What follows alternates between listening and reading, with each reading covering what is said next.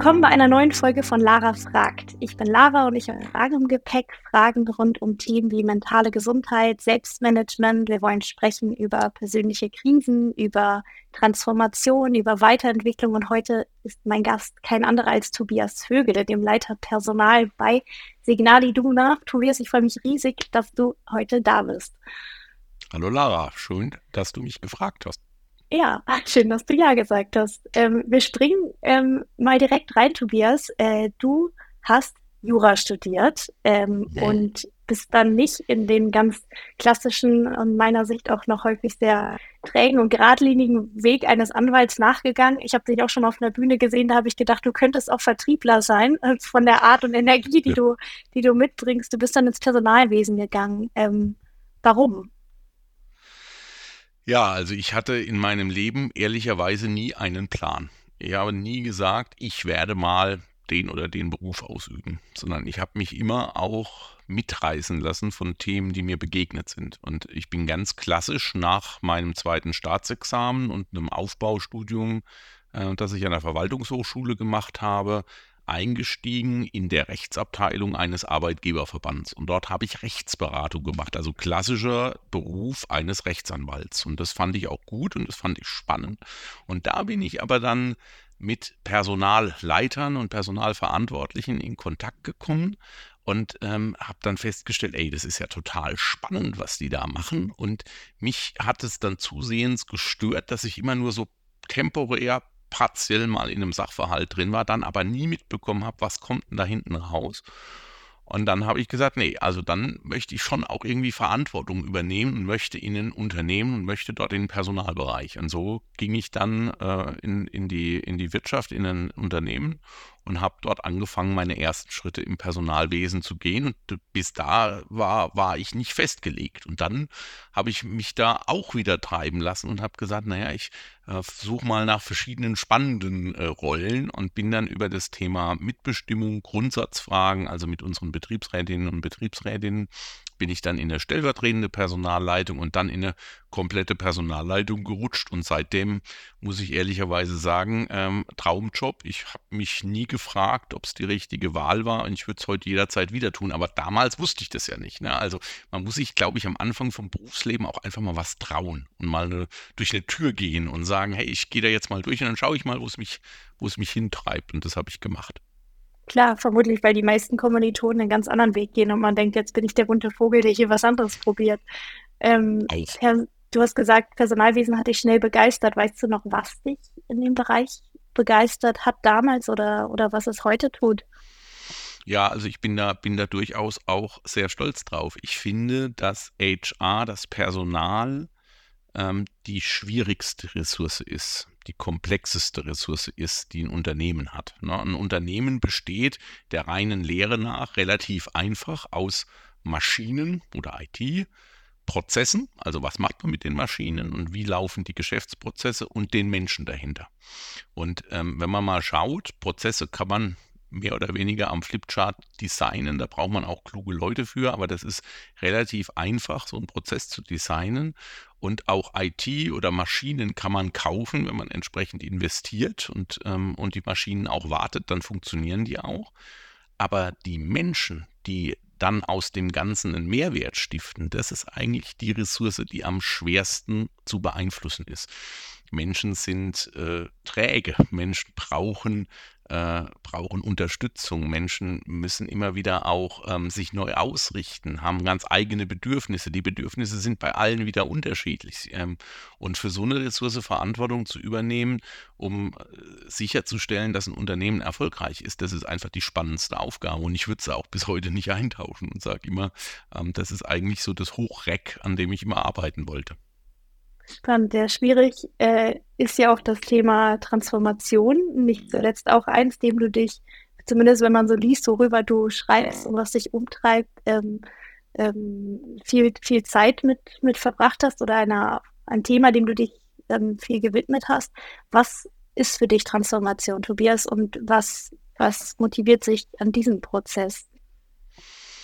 Ja, die äh, Arbeitswelt hat sich schon immer verändert. Das ist im Prinzip seit der Industrialisierung eigentlich ein fortlaufender Prozess. Aber ähm, sie verändert sich immer schneller und sie verändert sich immer gravierender. Und ähm, da gibt es ganz verschiedene Einflussfaktoren, angefangen von der Globalisierung, ähm, die uns alle verändert hat. Ähm, dann in der letzten Zeit die Pandemie, der Fachkräftemangel, ähm, ähm, eine Unsicherheit, die einfach auch entsteht aufgrund der, der immerhin jetzt zwei Kriege, die wir, ich sage jetzt einfach mal, auf, vor der Haustür haben und so weiter. Also die Arbeitswelt verändert sich, die Bedingungen verändern sich und eine Organisation muss sich immer wieder auf veränderte Rahmenbedingungen einlassen. Und ähm, die Veränderungen werden schneller und die Veränderungen werden intensiver. Und ähm, dieses äh, ist erfolgsursächlich. Ein Unternehmen, das das nicht schafft, sich anzupassen, verschwindet. Und es gibt zahlreiche Beispiele von früher namhaften Unternehmen, die irgendwann verschwunden sind, weil sie es nicht geschafft haben, mit der Zeit zu gehen. Und ähm, das ist für mich das Thema Transformation, im Prinzip eine Organisation auf eine Reise mitzunehmen ähm, und immer auf das auszurichten, was jetzt gerade notwendig ist und ähm, damit sicherzustellen, dass auch das Unternehmen, die Organisation noch in drei bis fünf Jahren existiert. Und das haben, muss man wirklich sagen, viele Personalbereiche, die ich kennengelernt habe, und das ist gar keine Kritik, dafür gibt es Ursachen, aber die waren in so einem eingeschwungenen Zustand und haben ganz viele Dinge verpasst, den Anschluss verpasst auch. Ja, und das wieder aufzuholen und zu sagen, jetzt machen wir es mal ganz anders, weil die Welt hat sich in der Zwischenzeit gedreht, das finde ich hochgradig spannend. Und das ist ein Weg von ganz, ganz vielen kleinen Schritten. Und es gibt auch wieder immer Niederlagen und auch Rückschritte und dann wieder aufstehen und weitermachen und in eine andere Richtung weitermachen. Und ähm, das ist spannend. Wenn ich heute zurückschaue, ich bin im Mai 2020 zur Signal Iduna gekommen also mitten während der Pandemie. Wir haben damals alle gedacht, jetzt ist die Pandemie rum, dabei war es nur die erste Welle. Aber wir haben damals gedacht, das ist rum, jetzt wird es wieder besser. Ja. Und wenn ich jetzt von heute Anfang 2024 zurückschaue, da muss ich sagen, ist das ein ganz anderes Unternehmen. Ist eine, ist eine völlig andere Organisation. Habe ich diesen Wandel so mitbekommen? Nee, ich, hab, ich war Teil davon und ich habe in kleinen Schritten den Wandel mitbegleitet. Aber wenn ich heute zurückschaue, ich, es ist ein ganz anderes Unternehmen. Wow, ist ja, ist ja ganz anders geworden. Und das macht für mich die Faszination in der Transformation aus, dass ganz viele Menschen die Dinge gut können, innerhalb ihrer eigenen Zuständigkeit und ihres eigenen Wirkungsbereichs Dinge verändern und am Ende, wenn alle ans Spielfeldrand stehen und schauen drauf, sagen sie, boah, was wir erreicht haben, ist ja Wahnsinn. Das ist ein ganz anderes Unternehmen. Und das äh, ist eine total spannende Aufgabe. Und ich glaube, dass es auch eine Aufgabe ist, ähm, wenn du die gut machst, dann kannst du ganz erheblich den Erfolg eines Unternehmens steigern. Du kannst dich auch gegenüber dem Wettbewerb absetzen.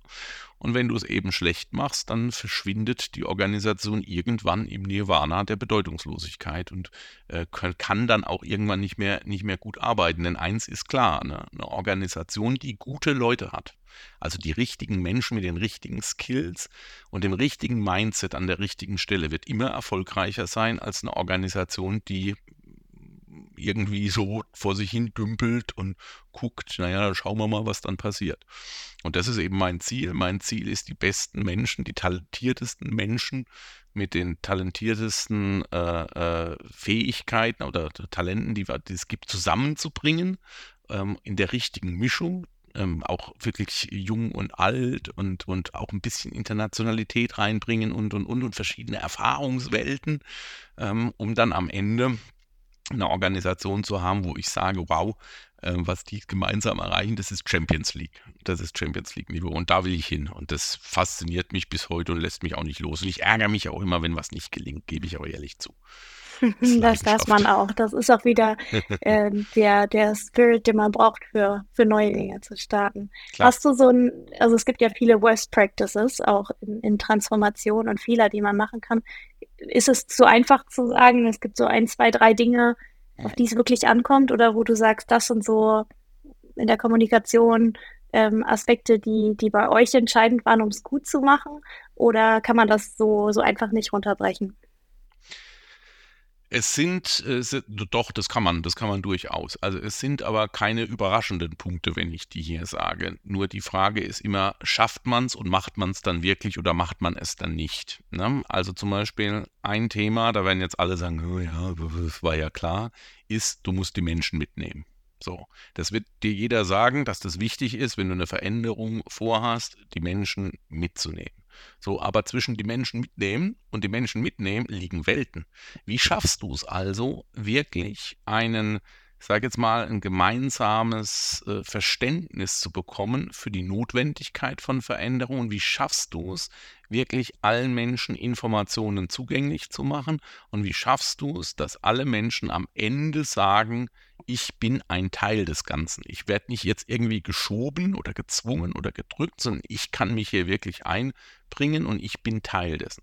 Und das haben wir, glaube ich, bei der Signal Iduna ganz gut gemacht. Das sind auch ein paar äh, Rohrkrepierer dabei, wo man hinterher sagt, das hätte man nicht machen müssen, das war jetzt kein Erfolg. Aber das gehört ja auch dazu, dass man Dinge ausprobiert und dann eben auch weiter iteriert oder auch wieder andere Dinge macht. Ähm, und im, im Gesamten draufgeschaut, muss man sagen, haben wir das ganz gut gemacht. Was hat uns zum Beispiel geholfen? Uns hat zum Beispiel geholfen ein gemeinsames Narrativ. Das heißt, wir haben quasi ein, ein Bild geschaffen und haben gesagt, wo stehen wir eigentlich und wo wollen wir hingehen? Und mit diesem Bild haben wir dann die gesamte Transformation übergearbeitet. Ne? Ähm, das Bild waren, ähm, kann ich auch erzählen, waren damals sieben Inseln und diese sieben Inseln haben wir auch gezeichnet und die waren auch verbunden über Brücken und man hat gesehen, zwischen diesen Inseln fahren auch Fähren hin und her und da passiert was zwischen diesen Inseln, aber es waren eben sieben Inseln.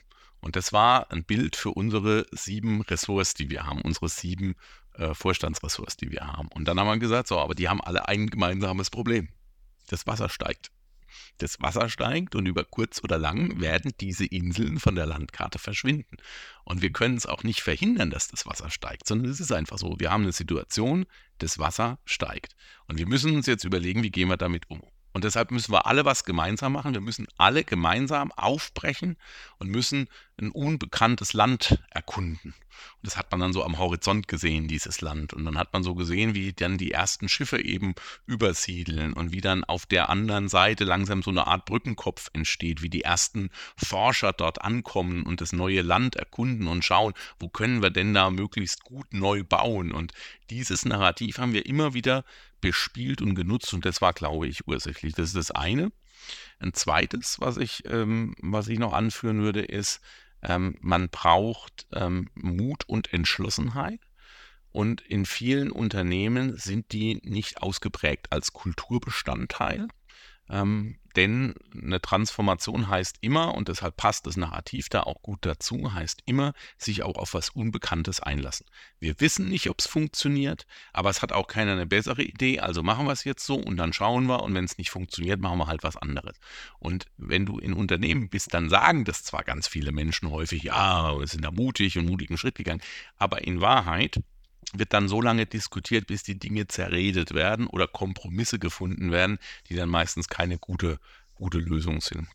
Und das Dritte, was du brauchst, ist, du brauchst Ehrlichkeit. Du musst in so einer Transformation ehrlich mit den Menschen umgehen. Die müssen wissen, auf was sie sich verlassen können und du musst ihnen auch Sicherheit geben. Du musst sagen, also es geht ja nicht darum, dass wir jemanden jetzt hier aussortieren, oder, oder so und jemand bleibt auf der Insel zurück sozusagen und muss ist sich dann selbst überlassen, sondern jeder, der will, wird mitgenommen. Und das haben wir auch als Versprechen gegeben und das haben wir bis heute auch immer eingehalten. Ich kenne keinen Fall in der Signal Iduna, wo jemand, der mochte, der wollte mitkommen, irgendwo liegen geblieben ist und wir gesagt haben, hm, schade, für dich haben wir jetzt aber keinen Platz mehr. Das ist nie vorgekommen und das ist, glaube ich, ganz, ganz wichtig, denn letzter Satz dazu, das kollektive Gedächtnis einer Organisation dauert sehr lange. Also es mag zwar sein, dass irgendwann die Menschen nicht mehr da sind und dass die Menschen wechseln, aber so eine Organisation an sich hat ein echtes Elefantengedächtnis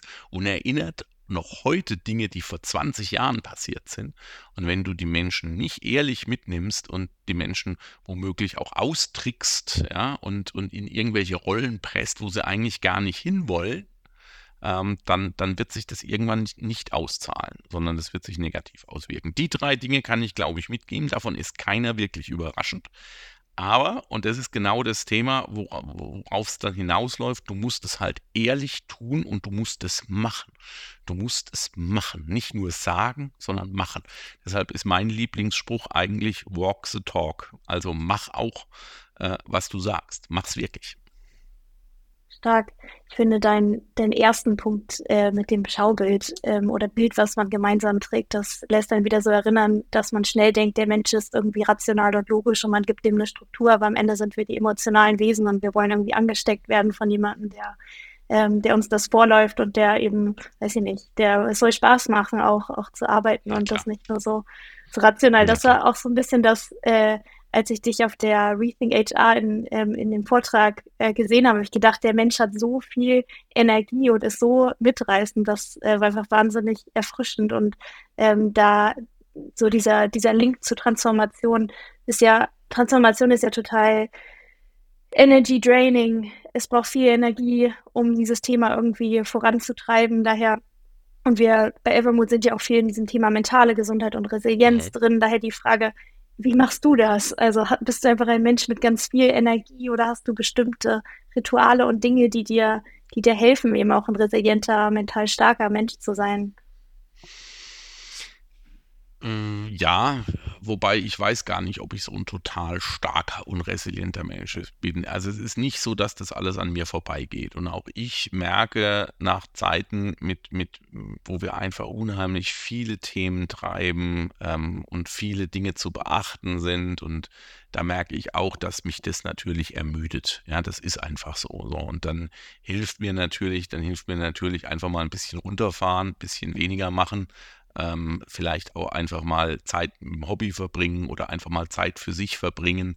Ähm, ich ziehe mir ganz häufig abends, auch wenn ich spät aus dem Büro komme, noch eine Jacke an und gehe noch ein bisschen spazieren oder so. Ne? Also ich versuche schon im Rahmen der Möglichkeiten, die ich habe, mich dann auch wieder zu regenerieren. Aber vielleicht konkret auf die Frage, ich glaube, es ist, ein, es ist eine Frage, um was für ein Umfeld du hast und was das Umfeld mit dir macht. Und ich habe einfach ein Team um mich herum, mit dem ich hier arbeiten darf, die mir ein gutes Gefühl geben. Und ich hoffe, das ist umgekehrt auch so. Und ich gebe denen auch ein gutes Gefühl. Aber wir sind einfach wie eine Familie hier. Ja.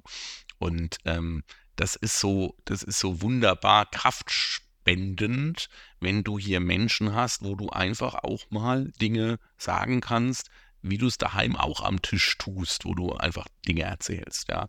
Und ich äh, kann nur sagen, also ich war zum Beispiel äh, mit äh, im letzten Urlaub war ich war ich äh, habe ich äh, hier in Hamburg ein paar Tage äh, Stopp gemacht und dann bin ich mal kurz ins Büro gegangen, weil ich eine Mitarbeiterin verabschieden wollte. Und ähm, da hatte ich meine Tochter im Schlepptau. Und meine Tochter hat sofort meine Assistentin in den Arm genommen, meine meine Assistentin hat meine Tochter in den Arm genommen und die die verstehen sich so richtig klasse, weil meine Tochter einfach weiß, hey die Sabine, die hilft dem Papa jeden Tag die Sachen hier zu sortieren. Und ähm, das tut ihm gut und die organisiert zum Beispiel, dass der Papa Freizeit mit mir hat und umgekehrt, ähm, meine Assistenz äh, fragt immer, wie es meiner Tochter geht. Also du hast so eine gewisse Entgrenzung auch dann zwischen Privat und Beruf, aber für mich ist es hier ehrlicherweise nicht wie, es fühlt sich nicht an wie, ich gehe jetzt auf die Arbeit, sondern ich fühle mich irgendwie, das hört sich jetzt vielleicht auch ein bisschen komisch an, aber ich fühle mich irgendwie so mit, ich, ich gehe zu meinen Freunden. Ja? Also das, was früher meine Clique war, so in der Schule, mit der ich so abgehangen habe, das ist jetzt halt hier irgendwo auch ein Stück weit mein Team und mein Umfeld. Und ich schätze das extrem und äh, mein Team schätzt das aus, hat alles Grenzen. Also wir sind jetzt nicht jeden Abend zusammen unterwegs oder so, das, das, das nicht, aber wir nehmen alle Anteil aneinander. Und wenn es jemandem aus dem Team nicht gut geht, und dafür kann es auch private Gründe geben, dann sind wir alle füreinander da. Und das ist, glaube ich, etwas ganz, ganz Wichtiges, was entscheidend ist für Menschen, ähm, um resilient zu sein und dann auch einen Sturm auszuhalten, dass sie ein Umfeld haben um sich herum, sowohl im Beruf wie vielleicht auch im privaten Umfeld, ähm, das kraftspendend ist und das nicht kraftzehrend ist. Jeder kennt es von uns auch. Es gibt auch Menschen, die einen Kraft kosten. Also wo man, wo man irgendwie, wenn man mit denen, wenn man mit denen mehr Zeit verbringt, hinterher sagt, oh, eigentlich brauche ich jetzt mal Urlaub, ja. Und das ist nicht gut, wenn das nicht, nicht das Maß hält. Ne? Und das ist auch wichtig, dass man dann die eigenen Interessen irgendwann auch mal vor die Interessen von anderen stellt. Das vielleicht auch noch so als Tipp. Also es gibt tatsächlich Menschen, auch in meinem privaten Umfeld, ähm, die mich mehr Kraft gekostet haben, als sie mir gebracht haben, dauerhaft, wo ich dann gesagt habe, ich reduziere das jetzt auf ein Mindestmaß. Ich kann das nicht ständig leisten. Ich, ja. Geht nicht, ja. Ja, ja. das ist ein, also ist ein schöner Reminder vielleicht auch an die ZuhörerInnen, die sagen, was, die, wer in meinem Umfeld, das ist ja, das ist eine Frage in Richtung Privat, aber auch eine Frage in Richtung Beruf, gibt mir eigentlich Energie, wer raubt mir Energie und wo kann man vielleicht bessere Grenzen ziehen und wo kann man auch mehr Türen aufmachen und sich noch mehr Energie geben und holen. Ähm, es ist jetzt richtig. ja aber schon so, dass du in, in deiner Rolle, wo ihr bei Signal Iduna um die 10.000 Menschen seid, für gut 6.000 Menschen äh, mitverantwortlich äh, bist. Und ich stelle mir zumindest vor, dass man in deiner Rolle eine Informationsflut mit zig Terminen, hier jemand was, dann gibt es was Schwieriges, was Emotionales, was Belastendes, weil bei dem jemand nicht weiter weiß, das sind die Dinge, vermutlich auch viele schöne, äh, die bei dir ankommen, aber eben auch solche, ähm, wie gehst du damit um? Ähm, hilf, kannst du nach der Arbeit abschalten? Ähm, beschäftigt dich das noch länger? Wie zieht man da Grenzen? Also ich bin zum einen, aber das ist jetzt eher mal von oben auf das Thema geguckt, relativ strukturiert und kann mit den Informationen gut umgehen. Das heißt, ich habe einen relativ gut durchgetakteten Tagesablauf, der aber auch schon in der Planung entsprechend Slots vorsieht, in denen ich meine E-Mails bearbeiten kann oder sonst was. Das heißt also, ich habe einmal einen relativ strukturierten äh, Ablaufplan und den fahre ich ab und mit Zusehenserfahrung ähm, weißt du auch, wie du planen kannst. Also ich kann zum Beispiel nicht in, in, unmittelbar nach einem Kritikgespräch oder schwierigen Konfliktgespräch mit Kollegen oder Mitarbeitern, da kann ich nicht ähm, back-to-back in den nächsten Termin gehen. Na, das geht nicht. Ja, das, da brauche ich dann auch mal ein paar Minuten, um einfach mal durchzuatmen, selber durchzuatmen. Das wäre auch unfair gegenüber dem nächsten Gesprächspartner, der, gegenüber der nächsten Gesprächspartnerin, wenn man dann quasi mit Dampf da in den Termin reinkommt. Und das zum Beispiel muss man rausfinden und dann kann man das schon in der Terminfolge beachten. Ich habe zum Beispiel auch die Kultur hier verändert, was das Thema Back-to-Back-Termine angeht. Äh, wenn ihr euch erinnert, in der Pandemie, wo wir alles virtuell gemacht haben, ging das dann los und dann hast du immer Termine eingestellt bekommen, ohne irgendeine Pause dazwischen. Und ich habe das irgendwann festgestellt, nee, so will ich nicht arbeiten. Ich kann das nicht. Entweder ich bin da zu spät oder ich, ich habe ein Problem, weil ich mir noch einen Kaffee holen will oder ich, ich, ich, ich, ich habe hab mal Hunger. Ja, also manchmal muss ich auch einen Kaffee wegbringen. Auch das passiert ab und zu mal so. Und dann habe ich angefangen und habe jede Termineinladung, die ich, die ich bekommen habe, um fünf Minuten eingekürzt. Das heißt, wenn du mir einen Termin geschickt hast, 9 bis 10, hast du einen eine Gegenvorschlag gekriegt, 9 Uhr bis 9.55 Uhr. So, zack. 99 Prozent haben den sofort angenommen, weil sie gesagt haben, auf die fünf Minuten kommt es nicht an. Und seitdem habe ich zwischen meinen Terminen immer fünf Minuten. Und was mich total gefreut hat, ist, dass andere dann auch angefangen haben.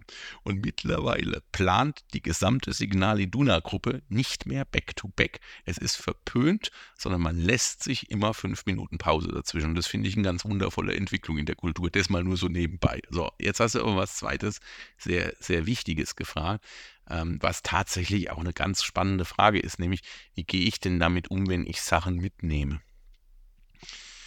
Ähm, ich habe mittlerweile gelernt, für mich selbst eine Distanz zu den Themen einzunehmen. Das heißt, ich bin selbstverständlich betroffen und desto näher mir die Menschen, die es betrifft, auch stehen, desto mehr fasst mich das auch selbst an aber ich kann irgendwo dann eine Grenze ziehen und immer noch sagen, das ist Beruf und das ist privat. Und da, da trenne ich dann auch dazwischen und ich lasse die Sachen dann nicht in mein Privatleben rein.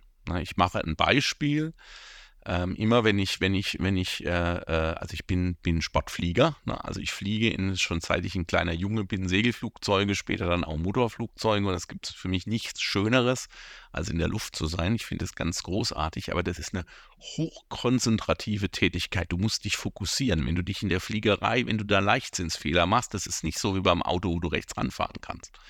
Und wenn ich einen Tag auf dem Flugplatz verbringe und fliege dort, dann ist es wie eine Festplattenformatierung. Wenn ich dann lande, sind die Dinge wieder ins normale Maß gerückt.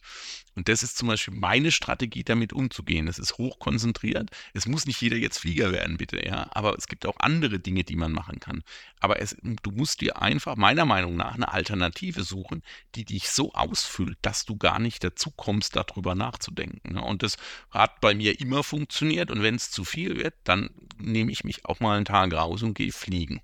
Und das, was ich an diesem Tag an Produktivität verliere, hole ich hinterher locker wieder rein, weil ich hinterher wieder strukturiert, orientiert, ruhig, erholt an die Themen drangehe und mir die Dinge nicht zu Herzen nehme.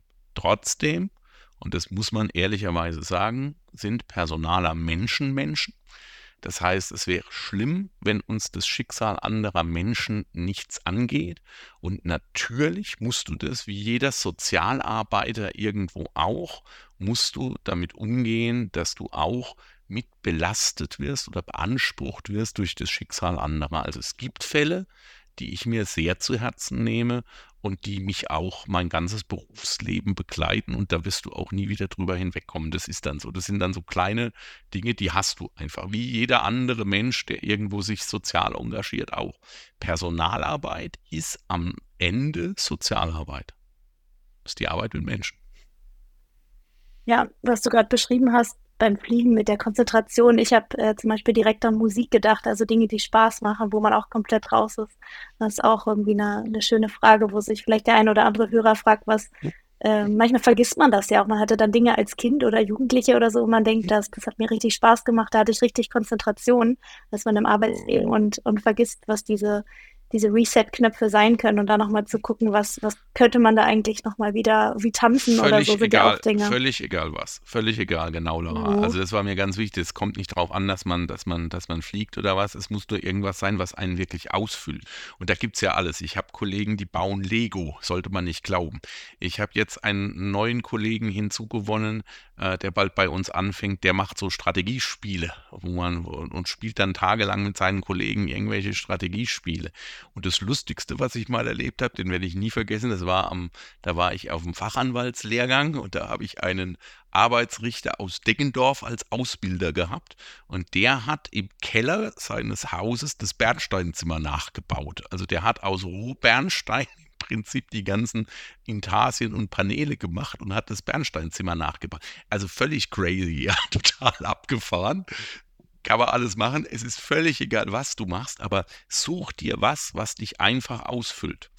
Ja, und das, und das ist, glaube ich, der, der größte Tipp. Und dann hast, und, und wenn du es alleine nicht schaffst, weil du die Disziplin nicht hast, alleine, dann such dir was, was du im Team machen kannst wo das Team dich auch mitreißt. Also wo das Team dich motiviert und sagt, hey, wir haben aber heute Abend hier unseren, unseren gemeinsamen Abend und heute Abend spielen wir hier Schafkopfen oder Skat und da wird jetzt nicht mehr über die Firma geredet. Also auch das geht. Ja. ja? Ja, ja, total. Ach, schön.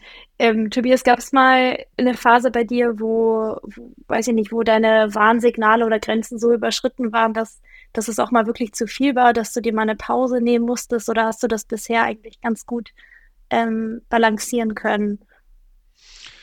Also im, also im, im, im größeren Ausmaß habe ich das ja einmal ganz bewusst auch gemacht. Also ich hatte ja, ich bin ja, bin ja dann auch durch verschiedene Unternehmen gegangen und ich hatte in einem großen deutschen Industriedienstleister im Prinzip eine, eine Station, die war, und das war mir aber vorher klar, die war sehr, sehr fordernd. Und ähm, da war mir klar, wenn ich das, wenn ich diesen Job drei, vier Jahre mache, dann muss ich danach auch mal eine Pause machen. Und das war mir eigentlich von Anfang an klar. Ähm, und das habe ich mir von Anfang an auch als Ziel gesetzt, dass ich im Prinzip diesen Job mache und dass ich danach aber mindestens mal ein, zwei Jahre was anderes oder nichts mache. Auf jeden Fall was mache, wo ich aus dieser Rolle dann raus bin, aus dieser Managementverantwortung raus bin. Und das habe ich dann auch 2018 gemacht, habe dann, nachdem der, ich sage jetzt mal, das, das Projekt dort abgeschlossen war, das war auch, auch, war klar, dass das auch irgendwann ein definiertes Ende hat, bin ich raus und habe mich dann selbstständig gemacht in der Beratung und habe dann mit den Erfahrungen, die ich hatte, andere Unternehmen in HR-Themen beraten und Konzepte gemacht. Und das hat mir richtig gut getan getan, weil ich also aus dieser Verantwortung, aus dieser Managementmühle erstmal raus war und andere Dinge gemacht habe Und es hat mir auch total Spaß gemacht und ich hatte auch tolle, tolle Kunden, die ich alle geliebt habe und mit denen ich wirklich auch viele tolle Dinge bewegt habe, aber eben in meinem Takt. Ne? Ich konnte sagen, das Projekt nehme ich jetzt noch an oder das nehme ich nicht an. Und es hat mich auch keiner gefragt, wenn ich gesagt habe, am Mittwoch kann ich nicht. Was machst du am Mittwoch? Ja, da war dann der Ballettauftritt von meiner Tochter. Ja, den, den habe ich mir dann einfach gegönnt. So. Und nach zwei Jahren war dann aber auch so die Zeit, wo ich gesagt habe, jetzt, jetzt bin ich auch wieder bereit. Also es ist jetzt nicht so, dass ich gesagt habe, ich werde nie wieder in ein Unternehmen gehen, sondern ähm, ich habe das ganz bewusst einfach mal eine Zeit lang gemacht und die war toll, die Zeit. Auch will ich nicht missen, hat mir ganz viel Kraft gegeben und hat mich dann auch letztlich hier zu, zur Signal Iduna gebracht. Ne? Cool, na, super schön. Ähm, Tobias, lass uns noch mal einen, einen Themenswitch machen ähm, zum Thema mentale Gesundheit. Äh, da spreche ich mhm. ja nicht zuletzt auch, auch mit dem Philipp bei euch gerade. Welche Rolle ähm, spielt das Thema mentale Gesundheit bei euch, bei der Signal Iduna? Also wir haben ein äh, sehr gut aufgestelltes betriebliches Gesundheitsmanagement und da unterscheiden wir nicht äh, zwischen physischer Gesundheit und mentaler Gesundheit, sondern äh, wir, wir erkennen auch an, dass ähm, letztlich das Thema mentale Gesundheit zunehmend mehr Raum eingenommen hat und mehr Raum auch einnimmt. Und ähm, dass es da ganz, ganz viele Faktoren gibt, die auf die Menschen einfach einwirken und dass wir da auch einen großen Stellhebel haben, denn eines gehört zum nachhaltigen Personalarbeiten dazu, nämlich dass man sich die Gesundheit der Mitarbeitenden erhält. Ne? Also wenn die Leute jetzt alle kommen, hier Nachhaltigkeit so wichtig und so, dann sage ich, wir Personaler waren schon immer nachhaltig, denn wir wollten ja, dass die Menschen möglichst lange gesund bleiben und auch arbeitsfähig bleiben. Ne? Das ist jetzt nicht nur Altruismus, sondern ein Unternehmer möchte natürlich auch möglichst, dass seine Mitarbeitenden leistungsfähig sind. Und deshalb hat es bei uns eine sehr große Bedeutung und wir bieten da unterschiedlichste Bausteine und Formate heute schon an, um unsere Mitarbeitenden zu unterstützen. Aber es haben sich auch Dinge neu ergeben, die es früher gar nicht gab. Also zum Beispiel, nur mal so ein Beispiel, hatten wir als der ähm, als der äh, Einmarsch der Russen in die Ukraine sich vollzog, von ganz vielen Beschäftigten gehört, die sich schwer damit getan haben, das ihren Kindern zu erklären. Und dann haben wir zum Beispiel ein Format angeboten, wie man mit Kindern über solche, muss man ja einfach sagen, kriegerisch, kriegerischen Handlungen, wie man über Gewalt in diesem Ausmaß, wie es da stattfindet, eigentlich diskutiert und wie man mit Kindern da umgeht. Schaut man mit denen jetzt Nachrichten oder eben nicht? Also, ja, und das, das hat die Mitarbeitenden unterstützt. Das war jetzt so ein Format, das haben wir ganz spontan gemacht, weil wir gesagt haben, da ist jetzt gerade ein Bedarf da. Ähm, und so schauen sich unsere Gesundheitsmanager immer an, was sind eigentlich die Trends und was brauchen wir. Und was mir leider, was uns leider noch nicht gelungen ist und wo wir eins der großen Handlungsfelder auch in den nächsten Jahren haben, ist, dass das Thema mentale Gesundheit, es gibt Mitarbeiter, die sind dafür sehr sensibel, aber das sind auch die, die feine Antennen haben, die auch gut selbst reflektiert sind und die auch wissen, wenn sie Unterstützung und Hilfe brauchen. Es gibt aber auch die Mitarbeitenden, die das, ähm, ich sage jetzt einfach mal, ähm, negieren, die, die, die nicht so selbstreflektiert sind, dass sie das ähm, spüren auch selber, dass da ein Bedarf besteht. Und die sind dann auch nicht offen, wie wir uns das wünschen würden, für unsere Angebote. Ne? Also zu Deutsch, zu dem, zu dem Kurs gesunde Ernährung kommt nicht der, der ein Problem hat mit Übergewicht und sich jeden Abend die Burger reinzieht, sondern da kommen die Menschen, die ohnehin sich gesund ernähren und die wollen noch dazulernen. Das ist ja nicht scheidlich, ist ja auch gut, aber eigentlich will ich doch die anderen erwischen. Ne? Und zu dem Kurs, um es jetzt auf die mentale Gesundheit zu tragen, und zu dem Kurs zum Beispiel ähm, Stressresilienz, ja, kommen die Menschen, die dafür ein Gespür schon haben und sagen, ich habe da einen Bedarf. Da kommen aber nicht die, die hier wirklich kopflos wie die, wie die, wie die Hühner durch die Gegend rennen.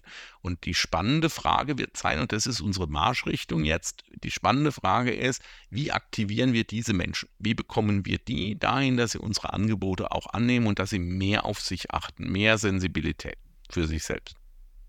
Cool nehme ich, äh, nehme ich auch vielleicht direkt mal als Arbeitspaket für uns mit. Also eine, ähm, ich habe ein paar Antworten darauf, aber das, äh, das eine vielleicht, was für uns richtig gut funktioniert, ist noch zielgruppenspezifischer zu denken. Also zum Beispiel zu sagen, also sich mal wirklich wie Personas vor Augen zu führen, wen haben wir eigentlich alles in unserer Organisation und nehmen wir jetzt mal Frauen ab 45, die in aller Regel auch mit äh, Wechseljahren zu tun haben, wo ganz andere Herausforderungen, die uns mental, die uns physisch belasten, zu tun haben. Das ist ein Thema, da kriegst du eine Zielgruppe mit, die du vielleicht nicht mit dem Standard-Stress-Workshop kriegst, die kriegst du aber mit den, wenn du sie verstanden hast, mit den drei, vier, fünf Triggern, die sie wirklich umtreiben. Mhm. Gleiches hast du bei Azubis oder bei Zielgruppe 50 plus, die vielleicht unter ihresgleichen mit ihren Themen in den Austausch gehen will und voneinander lernen will und dann irgendwie inspiriert rausgeht und zum Kollegen sagt, nächstes Mal kommst du mit, das ist irgendwie, irgendwie toll. Und dieser, dieser zielgruppenspezifische Ansatz ähm, ist zumindest einer, der, der jetzt im Vergleich zur Ernährungspyramide rauf und runter, die man schon kennt, nochmal einen ganz anderen Hebel hat. Aber Klar. da soll es sich ja auch nicht aufhören.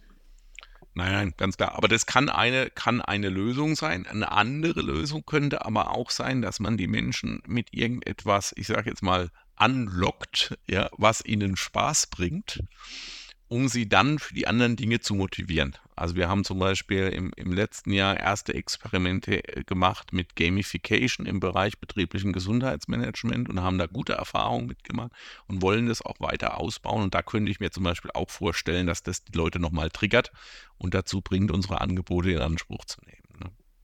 Ja, cool, da glaube ich auch halt, dran. Das ist halt einfach so, wenn wir über mentale Gesundheit sprechen, muss man auch sehen, bei vielen Menschen hat es immer noch so einen Stempel. Ne? Bin ich jetzt, bin ich jetzt ein schlechterer Mensch, weil es mir vielleicht mental nicht gut geht. Man spricht da nicht drüber. Es wird so ein Stück weit tabuisiert. Ja, jeder spricht ja. über ein gebrochenes Bein. Wenn hier ein Kollege durchhumpelt, sagt jeder Mensch, was ist mit dir los? Und was, was hast du denn? Ja, und, und, und zum Teil lacht man dann auch gemeinsam darüber, wie es passiert ist, ja, und nimmt daran auch Anteil bei, bei Menschen, die, die äh, psychische Belastungen haben oder Erkrankungen haben, wird darüber viel zu wenig gesprochen. Es ist viel zu wenig Transparenz da. Und diese Tabuisierung muss meiner Meinung nach aufhören, weil es spielt überhaupt keine Rolle, ob du einen, äh, einen gebrochenen Fuß hast oder du beispielsweise an einer Depression leidest, was eine Volkskrankheit ist, muss man einfach auch mal sagen. Ja, und dieses, ich finde, manchmal helfen Zahlen auch dabei, weil wenn man sich bewusst wird, jeder dritte Mensch erkrankt in seinem Leben an einer Form der Depression, dann ist das so, das ist so wie Erkältung, das ist wie verstauchter Fuß in der, in der Häufigkeit. Aber weil eben keiner drüber spricht, denkt man, ich bin hier alleine. Und das ist auch das, wenn eine Gruppe zusammenkommt. Wir haben manchmal diese Online-Sessions, wo du irgendwie 400 Leute hast und eine Führungskraft erzählt von ihrem Burnout und du hast irgendwie Menschen in dieser Session drin, die sagen, danke, dass mal irgendwie die, da Transparenz reinkommt und dass man sich, das ist ja im Homeoffice, du bist alleine, du bist abgeschottet, fühlst du dich noch mehr alleine. Das heißt, da irgendwie auch so Räume aufzumachen, die den Menschen das Gefühl geben, es ist gut und wichtig und total mutig, das anzusprechen, damit sich auch andere trauen. Und es ist auch nicht einmal erkrankt und nie wieder heile, sondern im Gegenteil, das gibt ganz tolle Ansätze, um, um wieder zu seiner Kraft zurückzukommen, auch wenn der Weg für manche kürzer ist, für andere länger, aber da, da, da ist ein Weg. Ähm, ganz sicher. Ich habe hier noch genauso. ganz viele Fragen auf meinem Zettel, aber ich ähm, würde ganz gerne quasi jetzt äh, mit vielleicht mit einer Frage noch, noch zum Abschluss bringen. Ähm, Herausforderungen im Personalbereich, Tobias. Was äh, siehst du momentan so als die, die schwierigsten? Du bist ja ein, ein Mensch, der schwierige Herausforderungen mag, dann als die Themen, die, ähm, die, die du als Herausforderung betrachtest. Ja, also kann ich mal so die, die, die häufigsten und die größten vielleicht noch kurz ansprechen. Also erstens ähm, natürlich das Thema Fachkräftemangel. Auch das wird jetzt niemanden überraschen. Ähm, natürlich haben viele zu lange negiert, dass es sowas gibt. Jetzt ist der Fachkräftemangel da. Und wie geht man damit um? Und wie schafft man es zum Beispiel mit einer kleineren Organisation, die vielleicht auch weniger Möglichkeiten hat als andere, immer noch Menschen zu begeistern und Menschen auch nicht nur zu gewinnen, sondern langfristig an die Organisation zu binden? Und das wird mit den heutigen Generationen, die ins Arbeitsleben kommen, übrigens nicht einfacher, ne? sondern das wird eher noch anspruchsvoller, die aufzuentwickeln und zu binden und an die Organisation. Also das ist ein großes großes Thema, eine große Herausforderung und ich gehe so weit, dass ich sage, wir werden erleben, dass Unternehmen in Zukunft nicht mehr weiter existieren, dass sie eben dann zum Beispiel fusionieren müssen oder sonst was, weil sie nicht mehr die richtigen Menschen kriegen, weil sie nicht mehr das Personal bekommen. Und das erleben wir heute bei manchen Unternehmen. Also mein Lieblingsitaliener in München hat mittlerweile drei Tage die Woche geschlossen. Nicht, weil da keine Leute kommen, der ist immer voll, sondern weil er das Personal nicht mehr hat, um den Laden äh, an sechs Tagen die Woche betreiben zu können. Ja, also da, da, da fängt es an, da fängt es an. Ja, das geht aber noch, wird noch viel extremer. Das ist eine große Herausforderung, die wir haben und die wir alle haben. Und die, ähm, die wird spannend und da wird sich ganz schnell zeigen, wer da eine gute Strategie verfolgt. Und das ist auch spannend zu sehen, welche unterschiedlichen Strategien es da gibt. Eine Herausforderung. Die zweite Herausforderung ist das Thema KI. Ähm, ich glaube, dass das die Arbeitswelt nochmal radikal verändert und zwar in Bereichen, wo wir es vielleicht gar nicht mal gedacht hätten. Ja, und ich mache jetzt ein Beispiel, um mich auch selber mal mit in die, mit meiner Profession ins Spiel zu bringen. Ja, wir haben gelernt, und das war Großteil unseres Studiums, wie man äh, einen Sachverhalt unter eine abstrakte Norm subsumiert. Also es gibt im Gesetz einen Paragraph und dann hast du einen Sachverhalt und dann musst du eben gucken, sind alle Tatbestandsvoraussetzungen erfüllt und welche Rechtsfolgen hat es dann. So. Das ist zum Beispiel eine Tätigkeit, das machen bestimmt 30 Prozent der Juristen, die es am Markt gibt. Ne? Die großen Kanzleien haben da ganz viele Menschen, die ganz gut da drin sind, solche rechtlichen Gutachten zu erstellen. Ich glaube, dass das in Zukunft wahrscheinlich durch KI, und das wird ein paar Jahre noch dauern, drei bis fünf Jahre, ersetzt werden kann. Und dann werden diese Menschen sich andere Jobs suchen müssen, weil den Job wird es so dann nicht mehr geben. Da gibt es andere spannende Jobs, keine Frage. Deshalb wird keiner arbeitslos, aber den Weg, das ist ein zweiter Weg. Also wie, wie aktiviere ich Menschen, die ähm, einen Job haben, der sich durch den zunehmenden Einsatz von KI sehr stark verändern wird. Wie motiviere ich die für neue Aufgaben? Wie qualifiziere ich die weiter? Und was werden die irgendwann machen? Das ist eine zweite ganz, ganz spannende Herausforderung, äh, die es einfach gibt. Und eine dritte Herausforderung, die kommt weniger vom, also sie kommt auch durch den Fachkräftemangel, aber die, die, oder hängt damit zusammen. Eine dritte Herausforderung, die hat weniger mit den Arbeitgebern zu tun, sondern mit unserem Sozialsystem. Wir wissen eigentlich heute schon, dass viele Sozialsysteme nicht mehr funktionieren. Eines, was nicht funktioniert, wird die Rentenversicherung sein. Wenn man sich an Norbert Blüm erinnert, unsere Renten sind sicher. Das war vielleicht da auch so zu der Zeit. Ähm, es ist völlig klar, dass unser heutiges Rentensystem so nicht funktioniert. Und es gibt nur zwei mögliche Lösungsansätze. Entweder wesentlich höhere Rentenbeiträge, was die Menschen aber nicht mehr leisten können, oder aber länger arbeiten. Und das ist das dritte große Thema, was auf uns zukommt, dass wir uns damit auseinandersetzen müssen, dass wir, und du bist noch ein paar Jahre jünger als ich, aber dass wir wahrscheinlich nicht mit 67 in Rente gehen können, sondern dass wir bis 70 oder 75 weiter arbeiten müssen, wenn wir unseren Lebensstandard halten wollen, ähm, weil ah, wir leben auch länger, das kommt nochmal dazu, ne? so, weil es ansonsten nicht zu finanzieren ist. Und die zu integrieren in eine Organisation. Das ist wiederum ähm, eine personale Aufgabe. Da sind wir dann wieder im Personalbereich. Wie schaffen wir es, dass Menschen nicht mit 65, 66, 67 quasi drauf warten, wann darf ich hier raus? Und ganz schlimm finde ich die, die dann so ein Zentimetermaß haben, was sie dann so abschneiden jeden Tag. Ich habe noch 100 Tage, ich habe noch, die sind ganz schlimm. Das ja, ganz, nie gehört, ganz aber, falsch ja, gemacht, Wahnsinn. ganz falsch gemacht, ja. Da mhm. gibt es auch noch, wenige ja. sind es so, ne? aber viele fiebern auf die Rente. Und den Menschen zu erklären, ihr werdet wahrscheinlich länger arbeiten müssen, wenn ihr euch euren Lebensstandard erhaltet und dann auch Angebote zu machen. Wie kann das denn aussehen? Das ist wahrscheinlich dann ähm, auch eine große Herausforderung, die in den nächsten zehn Jahren auf uns warten wird. Und ich darf da ganz offen sein. Wir sind jetzt tatsächlich ganz intensiv mit einem Projektteam da dran und ähm, haben übrigens auch unsere Mitarbeitenden, die in den nächsten fünf Jahren ausscheiden, alle gefragt, werdet ihr bereit weiterzuarbeiten? Und es wären knapp zwei Drittel der Mitarbeitenden bereit, natürlich nicht in Vollzeit, aber in Teilzeit, auch ein bisschen weiterzuarbeiten. Und das wollen wir für uns natürlich nutzbar machen, weil die haben ganz viel Erfahrung, ganz viel Expertise. Und wir freuen uns, ähm, wenn, die, wenn die noch länger bleiben. Aber das ist eine große Herausforderung. Die drei würde ich mal nennen, neben all den anderen Herausforderungen, die du in HR natürlich auch hast. Nämlich zum Beispiel, dass ganz häufig zu wenig investiert wird in die Personalbereiche, dass die IT-Systeme veraltet sind, ähm, dass vielleicht viele meinen, sie können gute Personalarbeit, aber sie meinen es halt nur, sie machen es nicht. Also da gibt es noch ganz viele andere Dinge, aber die drei Herausforderungen würde ich jetzt mal, würde ich jetzt mal nennen. Also Erstens Fachkräftemangel mit allen Nuancen und allen Folgen, die er hat für die Unternehmen. Zweitens Veränderung der Arbeitswelt durch den zunehmenden Einsatz von KI und was macht das mit den Menschen, was müssen wir da als Personaler tun. Und drittens wesentlich längere Lebensarbeitszeit und das ist unumgänglich. Das will nur keine Regierung ansprechen, weil es natürlich unpopulär ist. Aber ich darf als Personaler bin ich unpolitisch und ich kann rechnen. Dann darf ich das auch mal sagen. Auch wenn meine eigenen Mitarbeitenden selbstverständlich sich wünschen weiterhin, dass sie alle möglichst frühzeitig in Rente gehen können.